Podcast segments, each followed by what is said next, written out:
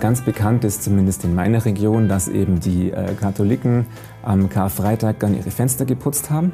Ja, ist klar, an Ostern müssen die Häuser schön sein, dann nimmt man halt diesen Feiertag. Und bei den Protestanten, da hat man mit Vorliebe dann die Gülle auf die Felder ausgefahren, wenn eben die katholischen äh, Prozessionen durch die Felder gingen an Fronleichnam der jeweils anderen Konfession den Feiertag madig machen. Ja, auch das gehört zum Thema. Typisch katholisch, typisch evangelisch. Und damit hallo und grüß Gott bei einer neuen Episode von Alpha und Omega mehr als du glaubst. Mein Name ist Christian Turey und ich habe mich in dieser Sendung mit Johannes Moosdiele Hitzler unterhalten.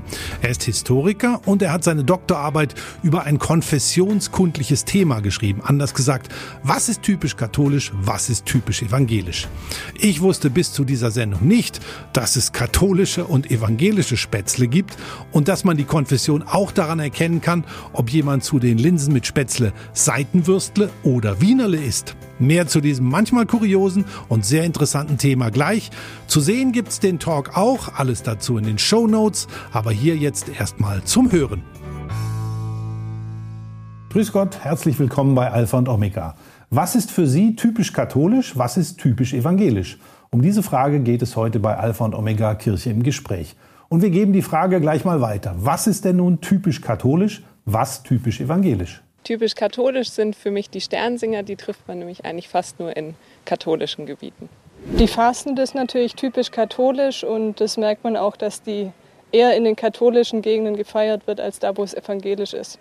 Typisch katholisch ist für mich das Laurentiusfest, weil da pilgert man hoch auf den Feldberg und hat einen schönen Tag.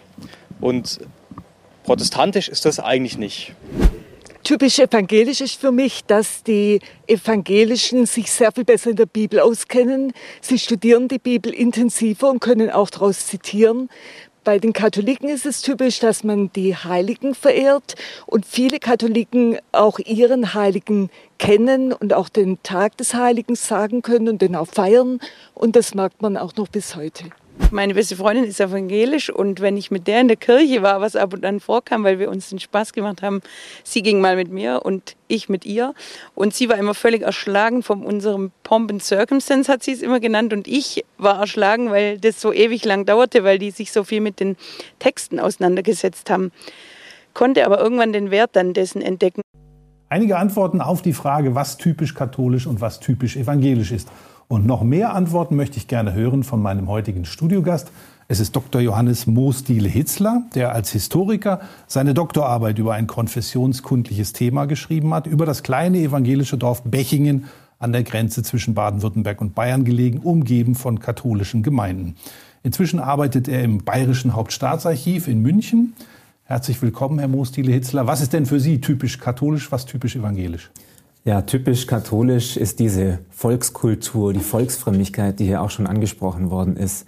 Also die Vielzahl an Feldkreuzen, Kapellen, wunderschönen barocken Kirchen, einfach die Tendenz zur Veranschaulichung, alles irgendwie sichtbar zu machen. Es gibt keinen Heiligen, den man nicht anrufen kann in irgendeinem bestimmten Fall. Es gibt ähm, keine Kerze, die man nicht für irgendeinen Zweck anzünden kann. Mhm. Und bei den Evangelischen ist es äh, genau umgekehrt, ähm, eher eine In sich Gekehrtheit, ein Studieren der Bibel, ähm, eine Affinität auch zur Bildung und ähm, eine gewisse ja, Askese, mhm. äh, vor allem halt im klassischen Protestantismus in der frühen Neuzeit. Ja. Sie haben mir Ihre Doktorarbeit mitgebracht. Wir haben sie hier auf dem Tisch äh, aufgestellt, recht dick, gewichtig. Und äh, darin ist sogar die Rede von katholischen und evangelischen Spätzle. Wie unterscheiden die sich denn nun? Ja, also die katholischen Spätzle sind knöpfchenförmig, kleiner, und die evangelischen äh, machen sie lang. Die werden eben gepresst und die katholischen werden äh, gehobelt. Und, und gibt es das heute noch? Also das ist heute tatsächlich noch so. Zum einen habe ich da selber, wie soll ich sagen, ja, Feldstudien betrieben und einfach mal äh, mich umgehorcht, wie das so ist. Und es gibt auch, ähm, also es ist ein tatsächlich ein verbreitetes Phänomen in Schwaben, zum Beispiel in Leutkirch, das ja auch eine evangelische Enklave ist, umgeben von katholischen Dörfern. Da sagen die umgebenden Katholiken, das sind Ketzerspätzle, mhm. weil die eben lang sind und sie kennen es so nicht. Zu den Spätzle gehören ja auch meistens äh, Linsen oder dann auch die Seitenwürstchen. Gibt es da auch unterschiedliche Bezeichnungen dann, katholisch, evangelisch? Ja, also ähm, Seitenwürstchen, das ist jetzt äh, so ein württembergischer Begriff, möchte ich sagen. Mhm. Da Württemberg evangelisch ist, ist es auch ein evangelisch geprägter Begriff. Ja. Äh, in Bechingen, das ja zu Bayern gehört, sind es Seitenwürstchen, weil man eben auch evangelisch ist. Aber in allen Dörfern drumherum, in den katholischen Orten, sind es Wienerle. Mhm. Also da zeichnen sich konfessionelle Unterschiede bis in den Kochtopf, könnte man sagen. Und das bis heute, die kann man nämlich auch im Schwäbischen Bauernhofmuseum in Illerbeuren im Unterallgäu erleben. Wir haben dort mal einen kleinen Rundgang mitgemacht und erlebt, was katholisch und evangelisch so ausmacht, früher und heute. Ja, grüß Gott zusammen. Dann darf ich Sie erstmal hier in Illerbeuern Sie alle ganz herzlich begrüßen im Schwäbischen Bauernhofmuseum. Mein Name ist Norbert Endres. Ich komme hier aus dem Nachbarort, aus Maria Steinbach und darf Sie heute durchs Museum führen. Also hier stehen wir vor dem Grieshof, der stammt aus dem Illergries bei Kempten, war eine, wie man in der Historie nachlesen kann, eine Gotteshaustavern, so ist es beschrieben, war also im Eigentum der katholischen Kirche und war auch eine Taverne, wie man früher gesagt hat, eine Herberge. Und da konnten auch die Pilger dann einkehren. Wir sehen hier das heilige Herz Jesus, oben die Mutter Gottes, die Schmerzhafte mit dem Schwert. Hier St. Maria, bitt für uns. Also das war natürlich der, der Ausdruck des Glaubens und natürlich gleichzeitig auch Werbung für die Pilger. Da wussten sie, da sind sie gut aufgehoben. Und hier sehen Sie bereits an der Haustüre die heilige Dreifaltigkeit bzw. das Auge Gottes. Diese Symbolhaftigkeiten waren natürlich für die Katholiken immer schon sehr wichtig. Und unmittelbar hinter der Türe natürlich ein weiteres Beispiel gleich des katholischen Glaubens, das Weihwasserkesselchen. Also das ging bis in unsere Zeit. Man wäre früher niemals aus dem Haus gegangen, ohne dass man das Weihwasser genommen hat und sich bekreuzigt hat. War eigentlich ganz automatisch oder auch abends, wenn man ins Bett gegangen ist, war ganz klar, bevor man sich schlafen legt, nimmt man das Weihwasser. Hier oben sehen wir an der Wand den heiligen Florian. Es gab ein paar Heilige, die haben es geschafft, die waren überkonfessionell. Zum Beispiel der heilige Nikolaus, der hat ja die Geschenke gebracht. Dann der heilige Leonhard, der Schutzpatron der Tiere und der Pferde. Und der heilige Florian, den Sie hier am Haus sehen, der Schutzpatron der Feuerwehren. Und die waren sozusagen überkonfessionell.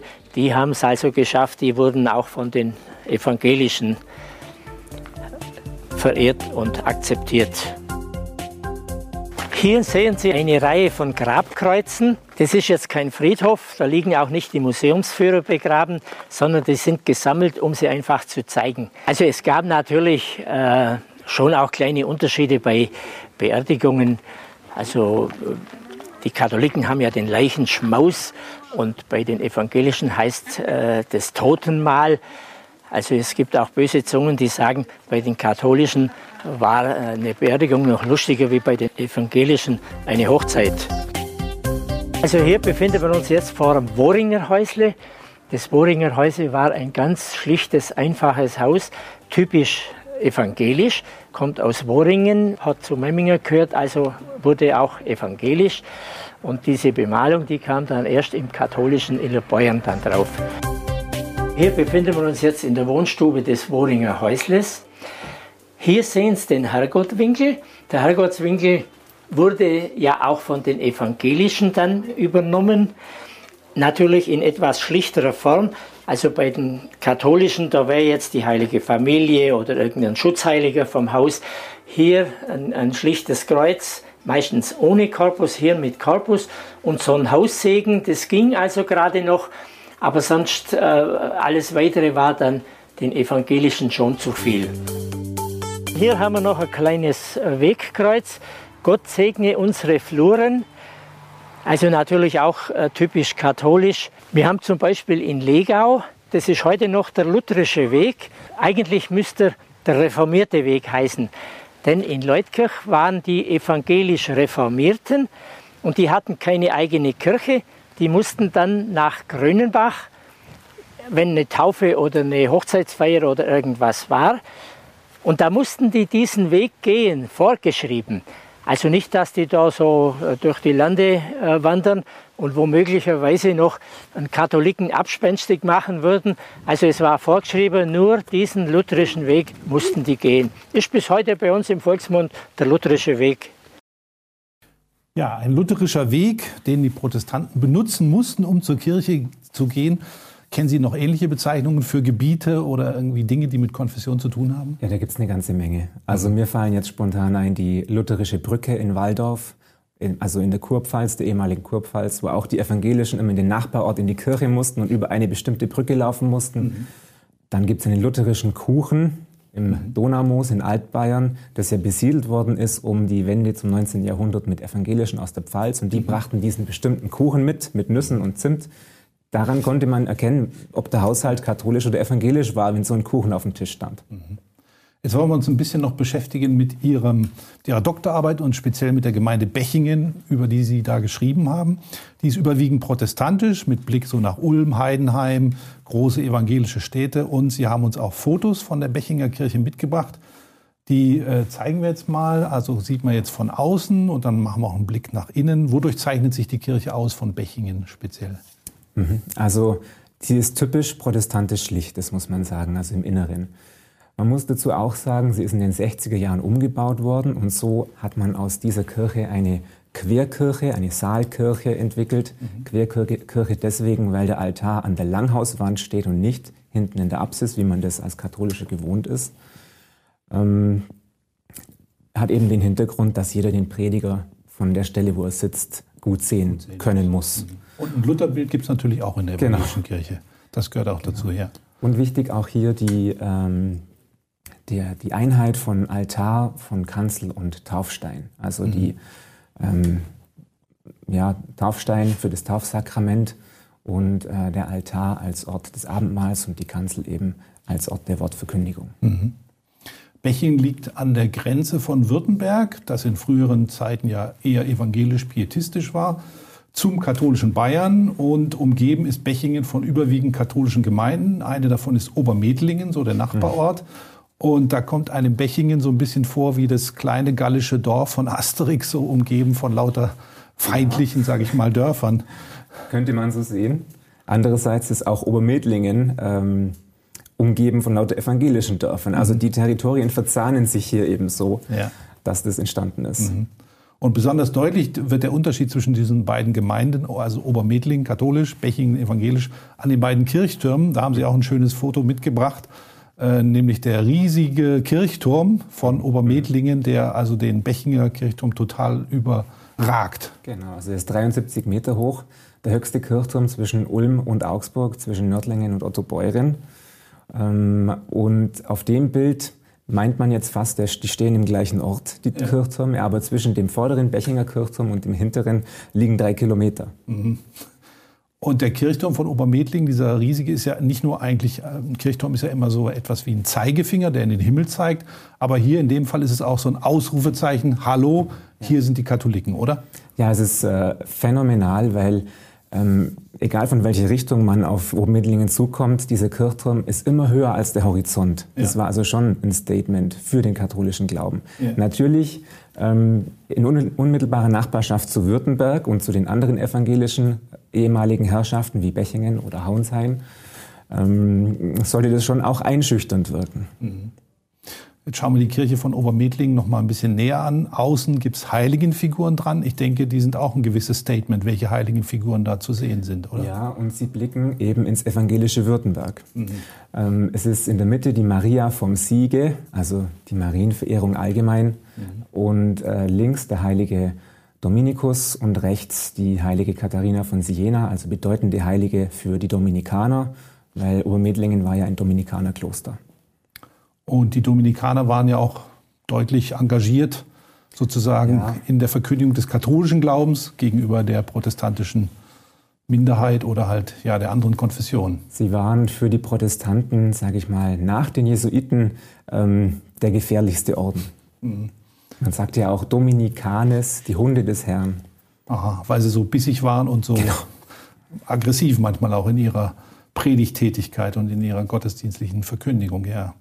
Innen ist die Kirche von Obermedling natürlich sehr barock. äh, mit Gold und Glanz. Das ist natürlich auch ein Statement, würde man heute sagen. Ne? Ja, wobei man sagen muss, dass das äh, die, das katholische Verständnis von Bescheidenheit widerspiegelt, weil ähm, die Altäre sind alle naturbelassen im Holz gehalten. Das ist ein Bescheidenheitstopos, den die Dominikaner als Bettelorden hier bedienen müssen. Mhm. Aber wenn man dann genauer hinschaut an diese Altäre, sind da wunderschöne Einlegearbeiten und Schnitzarbeiten. Also es ist trotzdem etwas sehr Teures und Beeindruckendes und auch Einschüchterndes als mhm. Protestant. Mhm. Ja, eine wichtige Rolle im katholischen Schwaben spielte die Stadt Dillingen an der Donau. Dort gab es einen katholischen Fürstbischof. Wir haben jetzt hier mal seine Residenz, ein Bild davon auch, der entsprechend auch residierte in den, ja, in den Örtlichkeiten und der natürlich auch deutlich zeigte, was er so von den Protestanten hielt. Dort in Dillingen gab es auch einmal eine Universität des katholischen Jesuitenordens, haben Sie eben schon erwähnt, mhm. auch eine sehr gegenreformatorische Orden. Und die Jesuiten haben in ihrem goldenen Saal da in Dillingen, wir blenden den mal ein, da gibt's den Reformator Martin Luther als Schwein. Also das finde ich ja schon sehr heftig. Ne? Also an einem Deckengemälde, man sieht's äh, ein bisschen, äh, wir müssen, haben noch mal eine Detailaufnahme. Woran erkennt man dann eigentlich, dass es Schwein Luther sein soll? Ja, weil es dabei steht. Mhm. Ähm, er hat dann, da? das Schwein hat ein Buch im Maul, da steht links das Jus Canonicum, also das kanonische Recht, und rechts steht Suus Islebensis, also Schwein aus Eisleben. Also Luther wird hier als Schwein dargestellt, der das kanonische Recht eben zerfetzt. Ist eine Anspielung, vermute ich, auf die Bannandrohungsbulle des Papstes von 1520, die ja anfängt mit Erhebe dich Herr, ein Eber wütet in deinem Weinberg. Und damit war Luther gemeint, bildlich. Wie ist denn das heute in Dillingen? Also die Protestanten, gehen die da noch freiwillig in die Kirche oder äh, gab es schon mal Proteste, wollte man das übermalen? Oder? Ist mir nichts bekannt. Mhm. Nee, also ähm, in Dillingen gibt es ja auch erst seit, ja, seit 150 Jahren eine protestantische Gemeinde mit einer eigenen Kirche. Aber es ist schon so, hm, dass man sich dann natürlich, wenn man das weiß, nicht mehr so gerne drunter stellt. Ja. Ähnlich herabwürdigend, auch provozierend ist auch ein Gemälde in der katholischen Studienkirche in Dillingen. Die zeigen wir jetzt auch mal von außen und auch von innen. Ähm, da diese Studienkirche, da ist auch Martin Luther wieder abgebildet und dort wird ihm auf den Kopf getreten von einem katholischen Theologen, ja. Das ist äh, auch zu sehen, wie er da von Petrus Canisius ist das, glaube genau. ich. Auch ein Jesuit, oder? Richtig, das war ähm, Ordensprovinzial, glaube ich, nennt man das, der Jesuiten, also mhm. der Oberste des Ordens in Bayern. Deutschland oder Bayern, weiß ich jetzt mhm. nicht. Mhm. Äh, er war jedenfalls dafür verantwortlich, dass die Dillinger Universität an den Jesuitenorden übergegangen ist. Mhm. Und er war auch im Hochstift Augsburg ähm, Domprediger und äh, der Bischof von Augsburg residierte eben in Dillingen die meiste mhm. Zeit. Ja, und der tritt dem Martin Luther also gegen den Kopf quasi wie so eine Schlange, die er zertritt oder ja, also. Genau, weil er ähm, eben die katholische Lehre neu belebt und neu unter das Volk bringen will und auch ganz gezielt durch kontroverse, ähm, durch seine kontroverse Lehre. Sind das nun alles Überbleibsel aus der Zeit vor 500 Jahren, als die Reformation begann und die katholische, die evangelische Kirche sich ja herausbildete, die Katholiken dagegen halten wollten und mussten? Und, oder finden sich solche Gegensätze, solche Feindseligkeiten, kann man ja fast sagen, auch heute noch? Wie würden Sie das einschätzen? Also Feindseligkeiten sind mir keine bekannt. Mhm. In, in meinem Umfeld und in meiner Gegend. Mhm. Aber es gibt schon so eine gewisse, wie soll ich sagen, Unkenntnis des Gegenübers, was die Evangelischen eigentlich machen, ja. wie es so ein evangelischer Gottesdienst ist. Und äh, andersrum natürlich auch. Mhm. Also für mich war das auch neu, äh, die ersten katholischen Messen mitzufeiern, wie das da so abläuft. Also es mhm. ist schon ein deutlicher Unterschied. Bis zu welchem Alter waren Sie noch nie in der katholischen Kirche gewesen? Ja, ich war zum ersten Mal mit meiner jetzigen Frau in einem katholischen Gottesdienst und das dürfte so mit 22 gewesen sein. Das ist schon ganz schön lang, ja. Also hat da Ökumene noch nicht so die richtige äh, Chance gehabt, sozusagen? Weil ja heute wird ja doch viel groß geschrieben, dass man zusammenarbeitet und man sagt, ja, wir haben das gemeinsame Christentum und so. Ja, also das hat mit meiner Familiengeschichte zu tun. Also ich habe eben Angehörige ausschließlich in Württemberg mhm. und die sind alle evangelisch. Und so gab es auch bei Hochzeiten jetzt nie groß äh, den Anlass, in die katholische Kirche zu gehen, weil sich einfach dort nichts ereignet hat. Was hat denn Ihre Familie dann gesagt, als Sie mit einer katholischen Frau ankamen? ja, hm. Hm. Da war schon so äh, die erste, äh, auf beiden Seiten, glaube ich, so der erste Gedanke, okay, Aber gut, ist halt so und wir leben ja jetzt nicht mehr in früheren Zeiten. Also das ist schon so was, was man dann immer noch mitdenkt. Mhm. War es denn früher so einfach, dass ein evangelischer Mann, zum Beispiel aus Bechingen, eine katholische Frau aus Obermedlingen heiraten konnte? Also das hängt von der jeweiligen Herrschaft ab. Also in Bechingen war man sehr rigide. Das war ja eine eigene Herrschaft ja. von Reichsrittern. Ähm, dort gab es zwischen 1700 und ungefähr 1860, 70 keine einzige Mischehe. Und ähm, gut, dann äh, seit 1900 ungefähr hat sich das langsam etwas liberalisiert, aber so richtig erst äh, so in der Zeit des Zweiten Weltkrieges. Also mhm. die erste Ehe zwischen einem evangelischen Bechinger und einer katholischen Obermedlingerin wurde erst 1933 geschlossen und bis dahin 300 Jahre nichts. Ah ja, ist ja schon heftig, ja. Man kann ja oft auch noch sowas feststellen und, und beobachten, was die Konfession angeht, bei den Feiertagen. Es gibt den, manche evangelischen, manche Protestanten sagen, der höchste Feiertag für sie ist der Karfreitag, kurz vor Ostern. Und dann gibt es ja den typischen katholischen Feiertag, wie jetzt Frohen Leichnam mhm. zum Beispiel.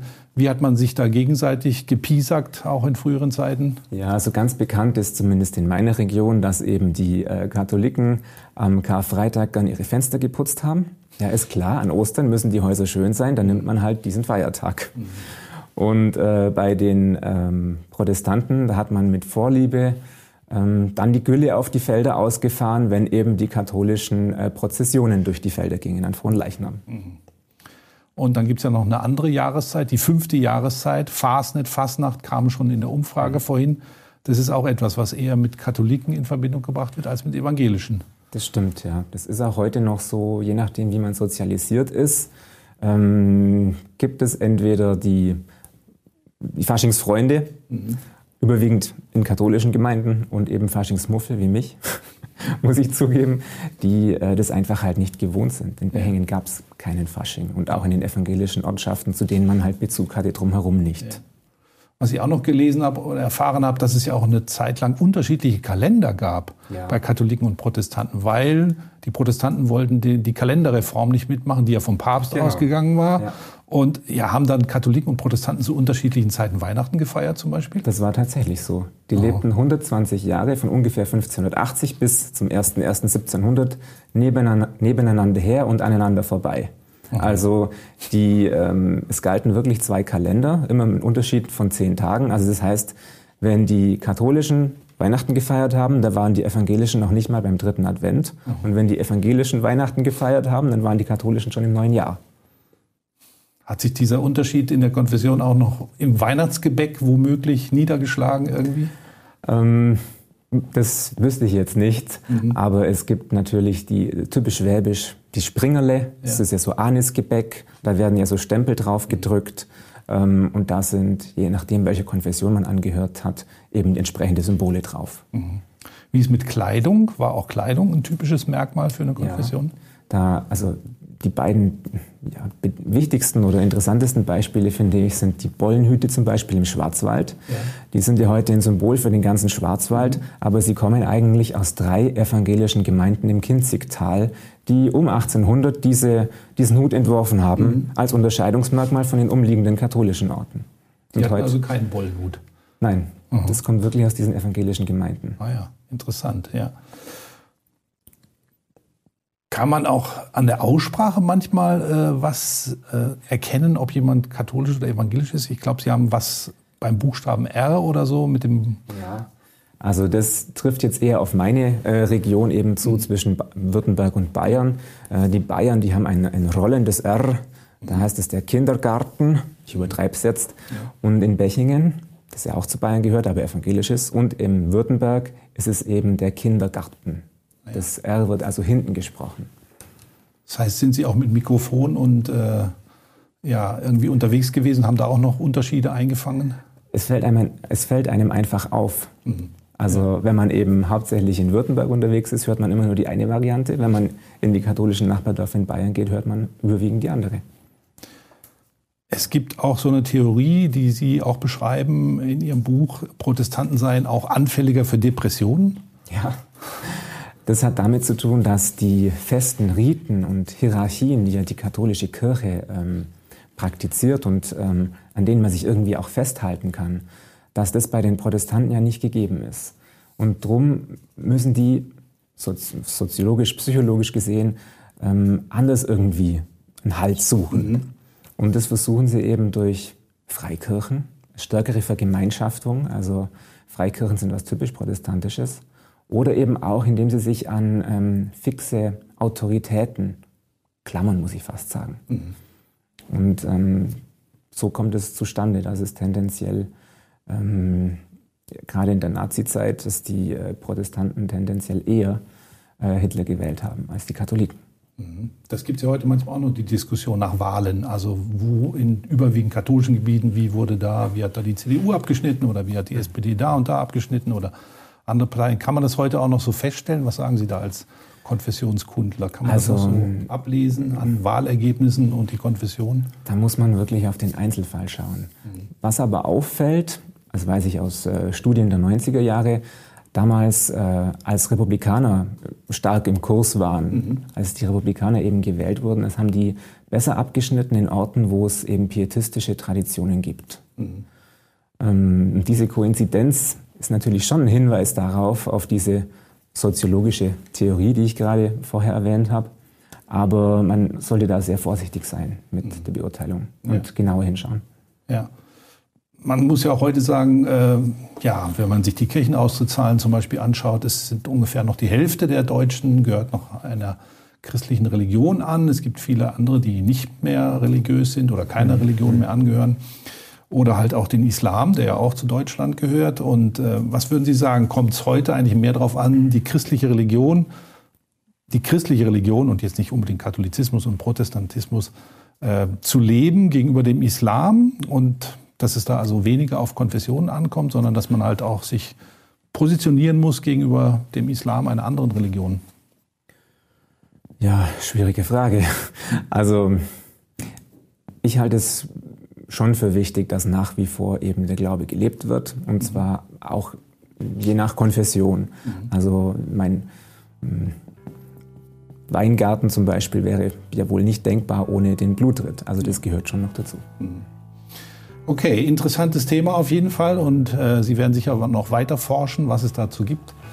Typisch katholisch, typisch evangelisch, das war unser Thema heute bei Alpha und Omega. Vielen Dank, dass Sie da waren. Vielen Dank, dass Sie zugeschaut haben. Bis zum nächsten Mal bei Alpha und Omega. Übrigens, Alpha und Omega mehr als du glaubst ist ein gemeinsames Format der katholischen Bistümer Rottenburg, Stuttgart und Freiburg und des evangelischen Medienhauses Stuttgart. Zu sehen sind die Sendungen bei den privaten Fernsehsendern in Baden-Württemberg, auf Bibel TV und auf YouTube. Weitere Infos finden Sie unter kirchenfernsehen.de und kipp-tv.de. Wenn Sie Fragen, Wünsche und Feedback haben, dann schreiben Sie uns gerne an podcast@kipp-radio.de. Und wenn Ihnen diese Folge gefallen hat, dann hören Sie doch mal rein in Podcast Folge 46 über den heiligen Christophorus, den Schutzpatron aller Reisenden, den sowohl katholische als auch evangelische verehren.